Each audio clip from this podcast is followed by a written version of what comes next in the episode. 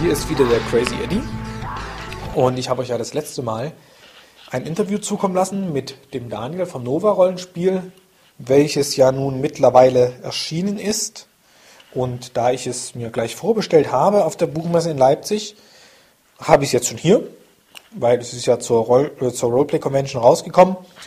Und ja, ich möchte euch ein wenig darüber erzählen. Und zwar das Buch, wie der Daniel schon gesagt hat, etwas mehr als 460 Seiten, ist also ganz schöner Klopper geworden. Ordentliches Papier, also es ist schön dick. Das Buch an sich liegt auch super in der Hand, wenn man es mal so ausdrücken möchte. Hat einen für meine Begriffe sehr schönen Einband. Und ja, ich würde euch gerne ein wenig dazu erzählen, um, so ihr das denn euch habt, das Spiel, euch eventuell das Interesse so weit zu wecken, dass ihr zumindest die PDF kauft. Dazu aber dann später mehr. Und zwar, das Buch an sich ist in drei große Kapitel unterteilt. Zwischen diesen, beziehungsweise in diesen sind nur kurz Anekdoten, Kurzgeschichten des aus dem Universum, um das Ganze ein bisschen plastischer zu machen, wie man es halt auch bei anderen Rollenspielen, ich erinnere an Shadowrun oder ähnliches, kennt. Das erste Kapitel ist das kürzeste im gesamten Buch, was aber nicht schlimm ist. Es ist, heißt Genesis und ist selbst nochmal unterteilt in drei Abschnitte. Erstmal die Chronik, die Chronik, also eine Geschichte vom 21. bis zum 27. Jahrhundert. Das heißt von unserer Zeit bis in die Gegenwart des Spiels, welche 2672 ist. Und ja, die ist halt relativ, die ist relativ kurz gehalten, diese, diese Chronik, aber sehr interessant zu lesen. Es gab ein paar Kriege, sowohl zwischen den Menschen als auch zwischen Menschen und Aliens, dann die Besiedlung des Weltalls und so weiter und so fort. Also wirklich ein kurzer historischer Abriss dessen, was so passiert ist, von heute bis, ja, wie gesagt, 2672. Dann ist das bekannte Universum beschrieben als zweiter Abschnitt und dieses teilt sich in drei Teile. Das Marginum ist äußerste, der äußerste Teil, die zentrale Sphäre, der innerste und dazwischen befindet sich die Exasphäre. Und hier ist dann die ähm, hier sind Beschreibung, Kurzbeschreibung dieser verschiedenen Gebiete mit den Rassen bzw. Den, den verschiedenen Gruppierungen, die darin vorkommen. Und ähm, alles sehr kurz, auch wieder in kurzen Anekdoten, das heißt kurze Reden, die jemand gehalten hat oder Auszüge aus Büchern bzw. Reiseführern. Und da sind dann noch die, die Rassen bzw. Gruppierungen, wie ich schon sagte, kurz beschrieben. So zum Beispiel die Menschen, die verschiedene Vereinigungen, Konzepte verfolgen. Da gibt es äh, das Imperium und dann Freiheitskämpfer und Piraten und alle möglichen, alle möglichen Dinge, die halt, zu denen man halt sich zusammenschließt. Dann auch ein paar, also die, die Alienrassen sind beschrieben, so die Met, äh, Methanoide sind echsenartige Aliens mit religiöser Jägerkultur oder die Cassiopeia, Insektoide, die sehr hochtechnisiert sind. Die sind auch, wie gesagt, nur kurz beschrieben. Allerdings befinden sich in jedem Abschnitt, der eine neue Vereinigung, Gruppe, ein neues Konzept oder eine neue Rasse beschreibt, sind Seitenverweise dann aufs zweite Kapitel gegeben. Warum? Da komme ich dann gleich noch zu. Dann gibt es was auch sehr schön ist und auch schon da beschrieben, verschiedene Komplexitäten. Je nach Erfahrung der Spieler, beziehungsweise nach dem, wie, wie tiefgründig man, wie, wie extrem detailliert man dieses Spiel spielen möchte und ähm, vor allem welche, mit welchen Charakterkonzepten man spielen möchte. Da gibt es dann die Möglichkeit, das aufzustufen durch verschiedene Module, die man dazu nehmen kann und daraus ergeben sich dann Komplexitätsstufen. Und diese wirken sich dann auf die, auf die Komplexität, wie der Name schon sagt, des Spiels aus. also auch die Erschaffung eines Charakters, also wie lange das dauert und so weiter, wie lange man sich ein, wie lange man braucht ungefähr, um sich ins System einzufinden.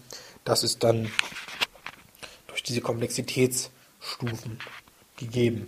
Der dritte Abschnitt ist dann der Spielercharakter, das heißt der Bau der, eines, eines Charakters, mit dem man dann Abenteuer im Universum von Nova erleben möchte.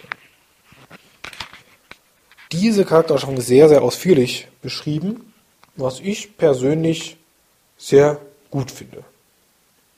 Und ich habe mich vertan. Das erste Kapitel ist natürlich nicht nur in drei, äh, drei verschiedene Kapitel unterteilt, ist auch noch ein viertes da, das ich, warum auch immer, gerade unterschlagen wollte. Und das ist natürlich eins der wichtigsten, und zwar das Spiel spielen. Das heißt, das Spielsystem, das Würfelsystem und das System der Erfahrungspunkte. Aber ich möchte da eigentlich nur aufs Würfelsystem rauskommen, weil ich das, na, da weiß ich noch nicht, wie sich es in der, in der ähm, Praxis schlägt, aber das würde ich auch austesten. Aber es ist ein interessanter Ansatz, also erstmal ein W6-System.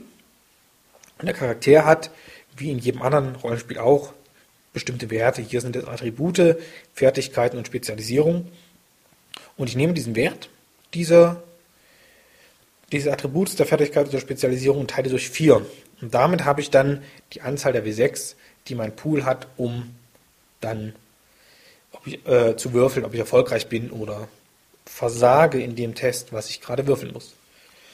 Das heißt, wenn ich einen Wert von 12 habe, dann durch 4 habe ich 3W6, würfel ich mit 3W6, addiere sie zusammen, damit ich auf den Würfelwert komme. Wenn ich jetzt einen Überschuss habe, dann kommt er als Bonus mit drauf. Das heißt, habe ich jetzt nicht 12 als Wert, sondern 15, dann habe ich 3 wie 6 und weil von 12 auf 15 plus 3 wäre, kriege ich 3 wie 6 plus 3. Das heißt, die, ähm, ich addiere dann die Augenzahlen, die die Würfel zeigen, und dann noch die 3 dazu. Ähm, Genau, wenn ich jetzt allerdings wieder 16 hätte, hätte ich 4 wie 6. Das heißt kein Bonus, weil 4 durch 4 ist logisch 1. Das heißt kein Überschuss. Wenn ich jetzt ähm, würfeln möchte, das heißt ich habe einen, eine Situation, in der der Ausgang unklar ist, so gibt der Spieler mir eine bestimmte Erschwernis. Das heißt, verschiedene Aktionen, die man durchführen kann. Ich sage jetzt mal, ich möchte auf jemanden schießen. Dann kommt es immer darauf an, ist er in Bewegung, steht nur da, bin ich eventuell sogar in seinem Rücken, das heißt, er weiß noch gar nicht, dass ich ihn erschießen möchte. Oder ist er in Deckung. Und je nachdem, was da ist, gibt es dann halt eine Erschwernis. Das fängt im Normalfall bei 8 an und man kann es halt als Spieler da steigern. Und ich muss dann mit diesem Würfelwurf mindestens dieses, äh, diesen Wert erreichen, um dann halt das Ganze zu schaffen. Ja, soweit das Würfelsystem. Also das ist relativ einfach. Eine Besonderheit, wie ich finde, wo ich auch selber noch nicht weiß, wie sich in der Praxis schlägt, aber ich werde es auskundschaften, sind kritische Würfe.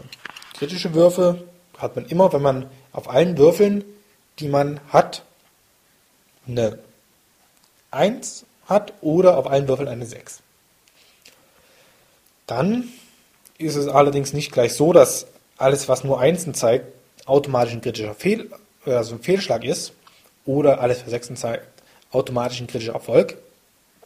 Ich nehme dann einen zweiten, also einen einzelnen W6 und würfel nochmal.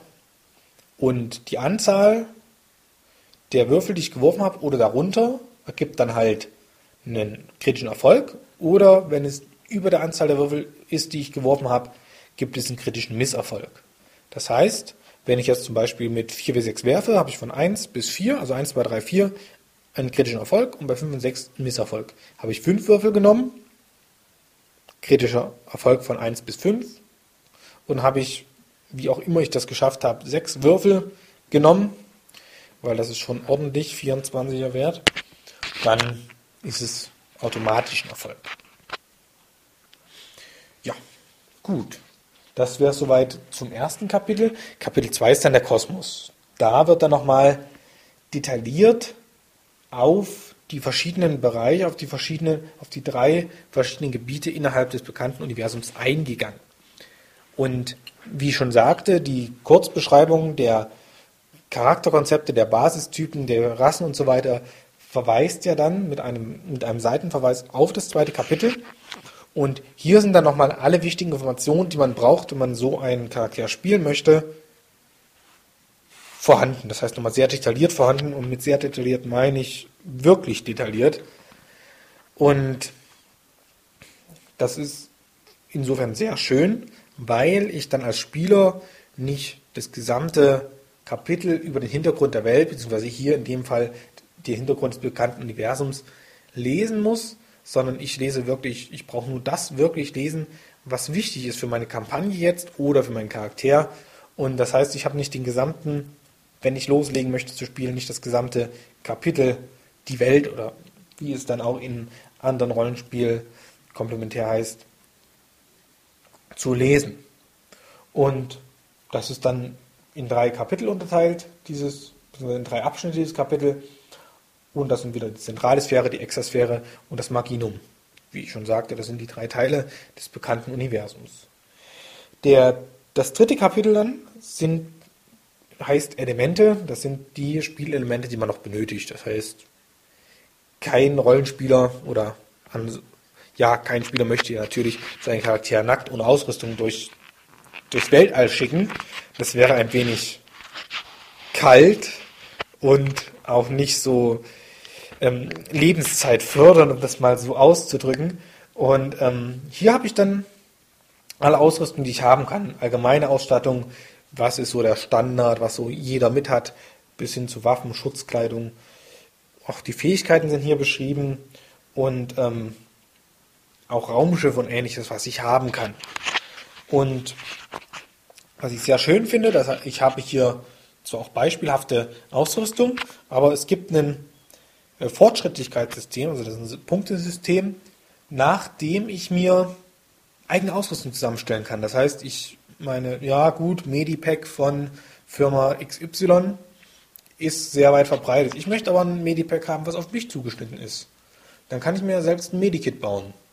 Und das halt über, je mehr drin ist, umso schwerer wird es dann, klar, oder so, umso unhandlicher, umso größer. Und das heißt, man hat sowohl Vorteile als auch Nachteile durch dieses Selbstzusammenstellen, so wie es halt ist. Das heißt, alles, was ich persönlich habe, ist für andere dann eher eventuell nicht zu gebrauchen. Aber wie gesagt, das finde ich sehr schön. Ist für den Anfang eventuell ein klein wenig kompliziert, aber man muss es ja nicht machen. Man hat wirklich von jeder Ausrüstung genügend da, was man denn nun mitnehmen kann. Ansonsten das Buch, wie der Daniel das schon gesagt hat, bei 45,90 Euro richtig waren es. Und man bekommt, wenn man das Buch kauft und der Zahlvorgang dann abgeschlossen ist, einen Code, einen Download-Code und kann sich dann auf das PDF-Dokument herunterladen. Das heißt, wenn man spielt, muss man nicht unbedingt im gesamten Buch blättern, wenn man das sucht, sondern kann wirklich in der PDF suchen am Rechner. Und das finde ich eine sehr schöne Sache.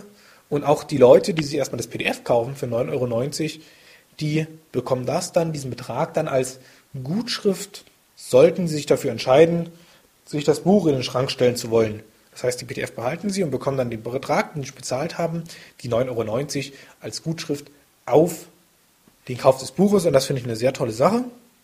Und ich glaube, viele Leute, die sich nur für das PDF entscheiden, erstmal werden dann das Buch auch noch haben wollen, weil es wirklich, wirklich, es lohnt sich. Das soll es von mir gewesen sein. Wenn ich es denn schaffe, innerhalb des Zeitraumes von jetzt, wo ich euch diesen Beitrag schicke, bis zum nächsten Podcast das Spiel auszuprobieren, werde ich euch natürlich ausführlich darüber berichten. Ansonsten erstmal alles Gute.